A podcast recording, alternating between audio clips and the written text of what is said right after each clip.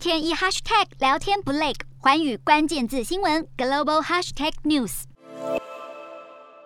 首先看到国内九号新增三例本土感染，七十四例境外移入，没有死亡个案。国际疫情方面，日本新增五万多例，估算目前还有超过十万名留学生计划入境日本。政府因此宣布，从本月十四号起，再加大松绑边境管制，从入境上限人数每天五千人提高到七千人，留学生则另设名额。南韩单日新增突破三十四万例，疫情迅速升温至新高点。政府统计，目前有百分之九十九点九都是 Omicron 感染案例，全国重症病床的使用率也超过五成，但重症与死亡人数还在持续增加。印度新增四千多例，著名的印度病毒学家 John Jacob 表示，除非再次出现新病毒株，不然他很有信心印度不会再面临新一波疫情。越南单日通报十六万例，创下历史新高，其中有三万多人是几天前在北部地区发现，但并未添加到数据库的感染案例。印尼新增三万例，政府决定拨款六点三兆印尼盾，约合新台币一百二十四亿元，为中小型企业提供贷款，以加速后疫情时代的经济复苏。中国新增三百三十七例，其中本土占两百三十三。例北京市从七号开始累积七个个案，